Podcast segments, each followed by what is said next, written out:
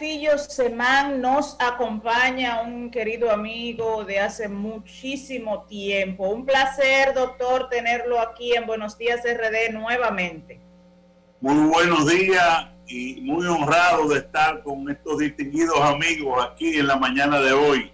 Doctor, usted está en este la programa playa. tan visto y escuchado. Usted está en la playa, doctor. Qué envidia. En cuarentena. En cuarentena, en Patrón de la cuarentena. romana, tranquilo. Sí, sí, Hay que respetar. Doctor Esta Castillo, casa yo la conozco. yo, yo Sí. quisiera, tenía tiempo de verdad que no, no entrevistaba a Vinicito y que no teníamos trato, esta campaña, eh, pero Vinicito y yo tenemos una relación de amistad de hace muchísimos años, una hermandad que nosotros la preservamos en el tiempo. Doctor, ¿cómo evaluar desde el punto de vista sociopolítico y económico el discurso y las medidas que se han venido tomando y las que se tomaron en el día de ayer en voz del presidente Danilo Medina? Miren, eh, yo he sido un crítico permanente de la política del gobierno, la estrategia general frente al tema del coronavirus, porque siempre sostuve que desde el inicio de la cuarentena teníamos que copiar o adoptar las dos únicas medidas que países que han tenido coronavirus antes que nosotros han sido exitosos para salir de ella. El objetivo fundamental de toda la campaña de quédate en casa era aplanar la curva de contagios para que una vez aplanada la curva de contagios empezar el inicio de la reapertura económica con la curva y la pandemia controlada. Eso lo logró China, lo logró Corea del Sur, lo logró Alemania, con eh, dos políticas fundamentales. La cuarentena estricta, 24 horas por dos o tres semanas, y las pruebas rápidas masivas a la población.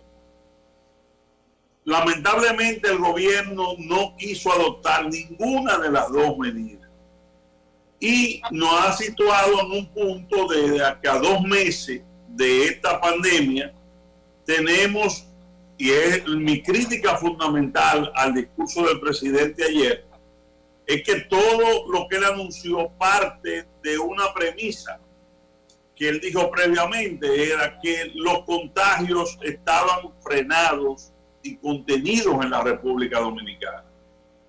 Y no es cierto. La, eh, el, cada vez que eh, Salud Pública hace más de 2.000 pruebas, que es lo recomendado por la OMS, Sí. en ninguno de los reportes sale menos de 400 o 500 casos nuevos por día. Entonces, ¿cuál es mi preocupación? Eh, y yo creo que debe ser la preocupación de todo el mundo, porque aquí todo el mundo tiene su cabeza en juego y la de su familia. Que me aterra la idea de que con 400, 500 casos diarios nuevos, eh, el metro, el teleférico, la onza, el miércoles arranque. ¿Por qué?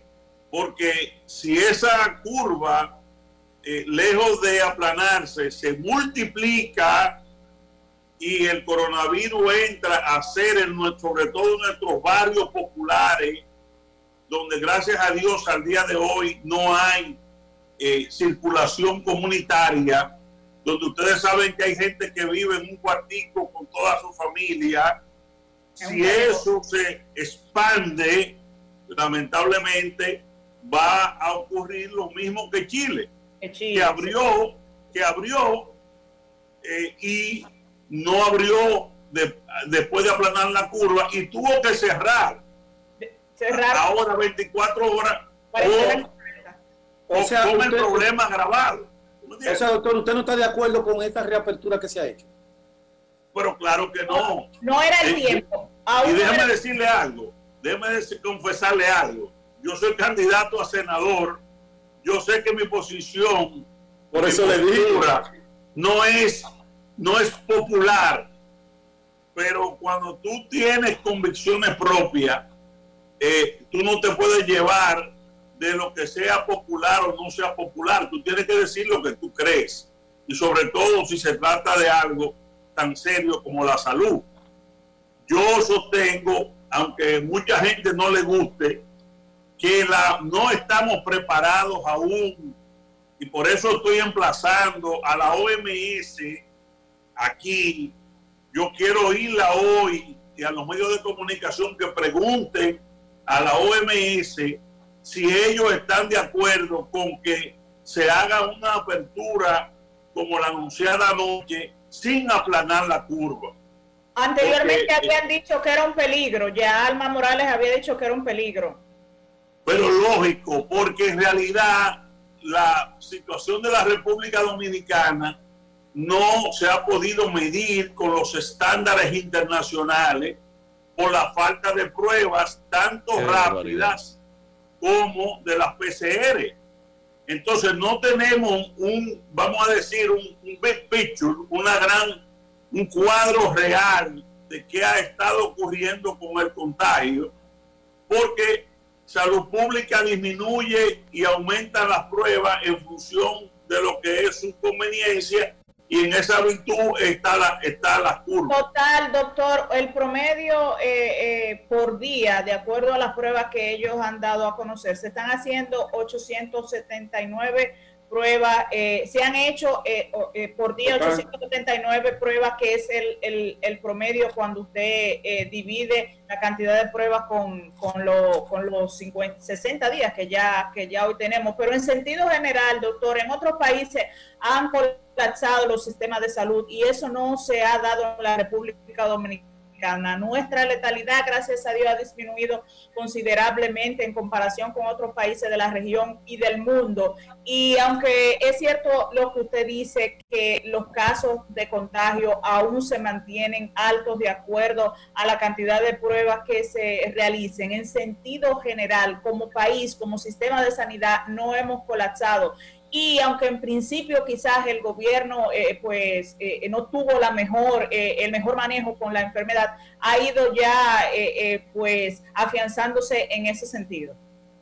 Bueno precisamente mi temor es que si se abre a destiempo y se multiplican los casos que en vez de ser 400 500 diarios sean 1.500, 2.000 diarios, entonces se abarroten los, lo que tú explicas con los hospitales y no demos abasto. Ojalá, y lo digo públicamente, yo esté equivocado. Eh, sería la persona más feliz de este país si estuviera equivocado. Si después que nos juntemos con la cultura nuestra en el metro, en el teleférico, en las guaguas. La capacidad es un 30%, doctor. Ah, Diricio, yo no sé en la onza, porque ahí las medidas no son, ni el protocolo es tan riguroso como el del metro, pero el metro ha demostrado durante toda su historia que se puede trabajar con orden en el transporte público, porque allí la gente no come, allí la gente no entra con armas, allí la gente no entra con basura y la gente se limita a lo que la seguridad del metro les impone y a los protocolos que le impone. Yo creo que, como dijo el presidente, si trabajamos a un 30, un 40% de su capacidad, incluso se le podría dotar de mascarilla. El gobierno puede hacer eso. Eh, a, las personas que lleguen al eh, Eso te iba a decir. Para poner en práctica lo que el presidente planteó ayer, el gobierno debe disponer, y ya que se está fabricando aquí, el, el eh, darle mascarilla a los usuarios de esos medios de transporte, de forma tal de que por lo menos tú garantices que un pobre que se va a montar en el metro o en una onza, tú le estás entregando una mascarilla para que se proteja. Pero eh, en la mayoría de los dominicanos no tienen dinero para tener mascarilla. En eso estamos de acuerdo. Entonces, ahí volvemos a lo mismo. El problema no es que queramos, todos queremos salir de este encierro. Todo, todo el mundo quiere volver a trabajar porque todo el mundo de una manera u otra está afectado. El problema, la pregunta es, ¿podemos hacerlo sin arriesgar nuestras vidas y la de los nuestros? Con, un, con una enfermedad tan malvada que tiene 5 a 10 días sin síntomas, donde tú puedes contagiar al que está al lado tuyo, a tu padre, a tu madre, a tu esposa, sin saberlo. E, e, ese es el, drama que tenemos. Nosotros no, estamos, educados eh, en ese sentido. Eh, eh, pero claro que no, claro que no estamos educados para eso. y lamentablemente, vuelvo, al principio, la estrategia de todo esto, porque hay mucha gente que se está preguntando desde anoche pero si vamos para la calle con metro, con onza, con teleférico, ¿y por qué hace dos meses? ¿Y para qué tengo yo dos meses trancado? Porque cuando arrancó esto había mucho menos casos. ¿Qué ha cambiado de dos meses para acá? Para que tú me digas ahora. la concientización de la gente, Vinicio. no, ahora hay más casos. fue un caso dominicano, fue un caso universal. Ahora hay más casos que cuando se puso la Hay más conciencia de la gente, hay más control, hay más pruebas. Pedro, tú y yo sabemos que hay más conciencia en la clase media, en la, en la, en la gente que puede tener más conocimiento de el gran pueblo nuestro abajo. Desde que entre en la cotidianidad, se va a poner la mascarilla o algo para protegerse los primeros dos días. En eso tú tienes razón Vinicito, óyeme, después, óyeme, después, en una semana, está todo el mundo. Vinicito, Vinicito, Vinicito, óigame. Este patrón, es un país, dígame, patrón. E, este país no es de gente tan estúpida como ustedes creen. E, la gente no, no, estúpida no, estúpida y, no. Y, y, y, yo sé que a ustedes les es difícil, muy difícil, muy difícil, reconocer que el gobierno en la primera etapa de la crisis se manejó bien y salió exitoso. Le es duro porque ustedes llenaron el país de presagios negativos que no se dieron. Y se les es duro ahora decir que el presidente hizo un buen discurso y que ustedes no tienen como opositores, y mucho más ustedes, lo, la gente de FUPU y de Leonel, no tienen respuesta para darle al discurso del presidente. ¿Tú crees justo que estemos politiqueando como están ustedes con este tema del coronavirus? Porque este es un momento para que entremos todos en una sola dirección porque el país no aguanta más estar cerrado, Vinicito. Pero eh, yo me voy a, remitir a, las estadísticas oficiales, patrón. ¿Quién es que está diciendo que hay 500 casos diarios nuevos? Cuando se miden... No, no, no, no, No, no, perdóname, perdóname, porque ahorita mentiste cuando dijiste que las estadísticas de las mediciones están erradas. No, Vinicito. Si tú mides, si tú, si tú haces 100 pruebas hoy, tú vas a tener 30 casos. Si hace 200, están ahí la estadística. Si hace 200, va a tener 60. Si hace 1000, va a tener 300. Están ahí los datos. Lo que dice qué población está infectada. Entonces, ese es el punto de partida. Y el presidente fue certero en eso. Patrón, la OMS, porque esto es un tema técnico, dice claro. que para usted tener una noción más o menos cerca de la realidad, usted necesita 2.000 pruebas diarias o más. Eso es lo que te va a dar. ¿A dónde lo dice? Lo, dijo Alma Morales, la representante de la OMS. Vinicito, en el mundo, ¿cuántos infectados hay más o menos hoy? Oye, oye, de las pruebas que se están haciendo. Pero la, ya meto. Cada vez, pero dígame, hermano, dígame, ¿cuántos infectados hay hoy en el mundo? Pero vamos al caso de República Dominicana. 4 millones. ¿Y tú sabes cuántas pruebas se han hecho? 10 millones. Oye, cada dice la OMS, porque eso vuelvo y te reitero, es un tema técnico, que para usted saber la realidad de un país, de, este país, perdón, son dos mil pruebas o más. Si no, no tienes nada. Lo dijo la, la Alma Morales, la directora de la OMS. No lo he visto yo esa información. Oye, con Alicia Ortega, yo te puedo mandar el link. Ahora, Por favor. Ahora, cada vez que Salud Pública publica que ha hecho más de dos mil pruebas, le sale entre 400 y 500 casos diarios nuevos. Y cuando hace mil salen 200 y cuando hace 500 salen 125.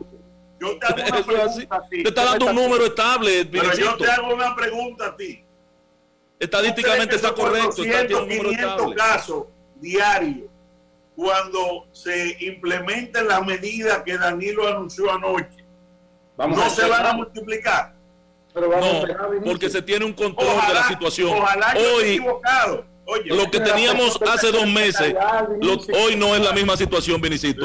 Hoy el gobierno tiene un control de la situación y los ciudadanos dominicanos, que no somos locos viejos, también tenemos un control de la situación y de nuestro entorno. Mira, yo quiero ojalá. Mira, mira. nos quedan cinco minutos. La, la, gran ventaja de esta discusión es que lo vamos a ver. Eh, eso es decir, lo, lo, vamos a ver, mira, lo vamos a ver. Eh. Y, y te, vamos, te vamos a llamar.